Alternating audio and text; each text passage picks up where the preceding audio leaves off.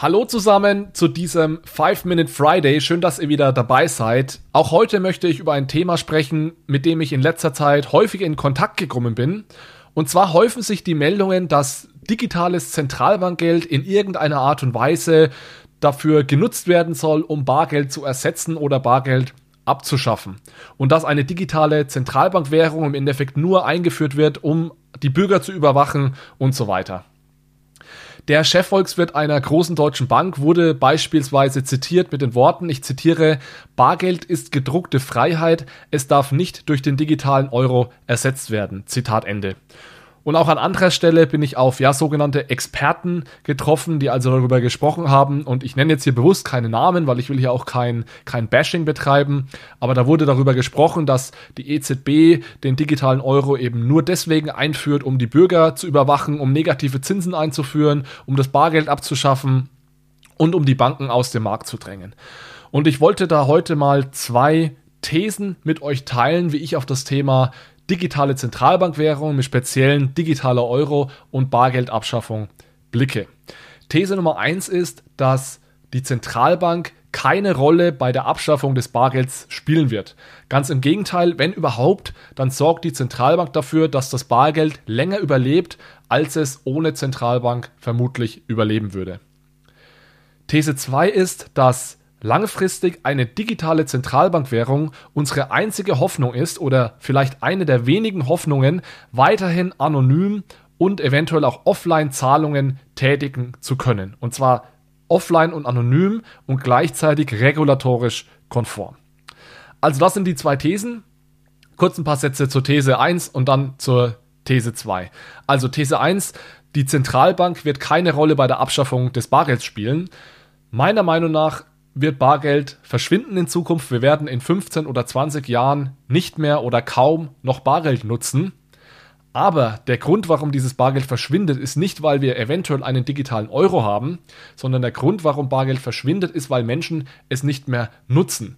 Also es ist hier kein Angebotseffekt, dass die EZB oder andere Zentralbanken aktiv versuchen, das Bargeld aus dem Markt zu drängen, sondern es wird ein Nachfrageeffekt sein. Das heißt, Zentralbanken werden Bargeld weiterhin anbieten, aber dieses Bargeld wird irgendwann nicht mehr nachgefragt werden sowohl von Nutzerseite als auch von Händlerseite, dass es nicht mehr akzeptiert wird.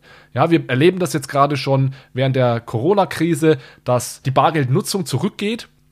Teilweise, weil Bürger dieses Geld nicht mehr nutzen wollen, weil sie Angst haben, sich damit anzustecken. Teilweise aber auch, weil es Händler nicht mehr akzeptieren.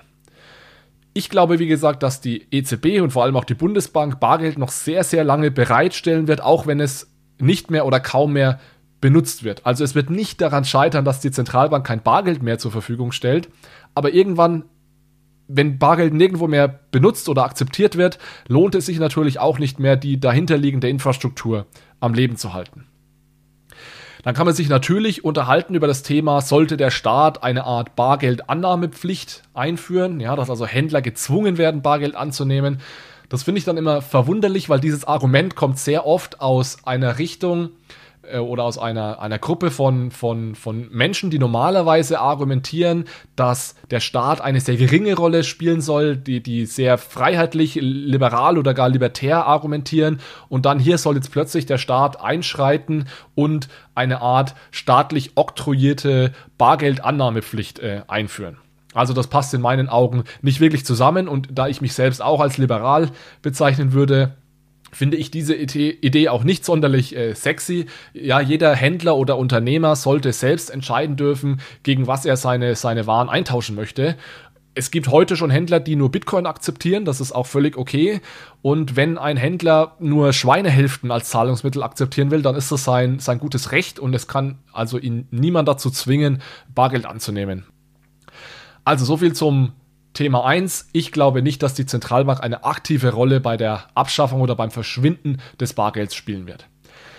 These 2. Das digitale Zentralbankgeld könnte sich meiner Meinung nach als einzige Rettung für eine Zukunft darstellen, in der wir weiterhin bargeldähnliche Zahlungen tätigen können. Das heißt, das digitale Zentralbankgeld könnte am Ende die einzige Geldform sein, die es uns erlaubt, weiterhin anonym, offline und gleichzeitig eben regulatorisch konform Zahlungen zu tätigen.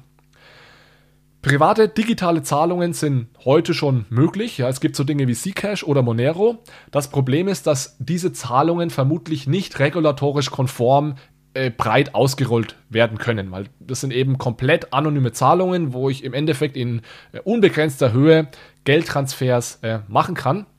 Und das lässt sich vermutlich nicht mit unseren Geldwäsche- und Antiterror-Regulierungen äh, in Einklang bringen. Das heißt, die eigentliche Schwierigkeit hier ist, dass man gleichzeitig anonym, offline und regulatorisch konform bezahlen kann. Heute funktioniert das mit Bargeld bis 10.000 Euro, ist das erlaubt. In Deutschland, ich glaube in der Schweiz sind es 15.000 Franken. Äh, korrigiert mich da, ich habe die Zahl jetzt nicht mehr nachgesehen. Und das Komplexe hier, die, die Schwierigkeit ist es, diese Grenzen auch in einer digitalen Welt zu etablieren. Denn man muss ja irgendwie zulassen, dass der Zahlende anonym ist, aber gleichzeitig muss man ja überprüfen, wurde jetzt eine gewisse Zahlungsgrenze überschritten und müsste ich deswegen jetzt eigentlich mehr Informationen anfordern, um eben Geldwäscherichtlinien einzuhalten. Es gibt Lösungsansätze dafür. Ich glaube nicht, dass wir dieses Problem schon komplett gelöst haben. Ich muss aber auch dazu sagen, wir arbeiten da natürlich auch noch nicht sonderlich lange daran und es wird auch meines Erachtens noch nicht sonderlich intensiv an diesem Problem gearbeitet. Also ich finde dieses Problem oder diese Herausforderung, so etwas zu ermöglichen, das muss viel weiter oben auf die Agenda, ja, und dass das weiter oben auf die Agenda muss, das zeigt nicht zuletzt die Rückmeldung zur Konsultation der EZB zum digitalen Euro, wo ja anonyme Zahlungen ähm, das mei die meistgenannte Eigenschaft war, die so ein digitaler Euro haben sollte. Ich fände es also problematisch, wenn die Europäische Zentralbank diesen Anwendungsfall äh, nicht bedient, weil wenn wir davon ausgehen, dass Bargeld irgendwann verschwindet und ich gehe wie gesagt davon aus, dann gäbe es eben keine Möglichkeit mehr, anonym zu zahlen, ohne sich strafbar zu machen. Und deswegen ist der digitale Euro meiner Meinung nach nicht der Auslöser für eine Bargeldabschaffung und der digitale Euro führt auch nicht dazu, dass wir bald alle gläsern werden, sondern ganz im Gegenteil, der digitale Euro ist eine äh, ist unsere einzige Hoffnung oder eine der sehr wenigen Möglichkeiten, auch in Zukunft, wenn mal, wenn es kein Bargeld mehr gibt, weiterhin offline und anonym zahlen zu können. Wenn das die EZB nicht umsetzt, ja, und das ist eigentlich die Angst, die ich habe, dass wir keine CBDC bekommen, dass wir keine digitale Zentralbankwährung bekommen oder dass wir eine digitale Zentralbankwährung bekommen, die diese Eigenschaften nicht hat, dann haben wir meiner Meinung nach ein Problem. Jetzt kann man sagen, das kann ja eventuell der Privatsektor machen. Ich halte es aber für unwahrscheinlich, dass man mit einem Feature wie anonymen Zahlungen oder Offline-Zahlungen sehr viel Geld verdienen kann. Ich glaube nicht, dass es da eine große Zahlungsbereitschaft gibt ähm, innerhalb der Bürger, die dann sagen, ja, dann zahle ich von mir aus äh, 10% Gebühr oder 5%, wenn die Zahlung dafür anonym ist. Also weiß ich nicht. Ich glaube nicht, dass sich damit viel Geld verdienen lässt. Und wenn es keinen finanziellen Anreiz gibt, ist es natürlich immer problematisch, den Privatsektor auf den Privatsektor zu, zu setzen, der dann so eine Lösung zur Verfügung stellen soll. Denn die Entwicklungskosten müssen ja irgendwie bezahlt werden. Ich muss die Kosten ja irgendwie durch äh, Einnahmen über die Bereitstellung dieses Produktes am Ende wieder reinbekommen.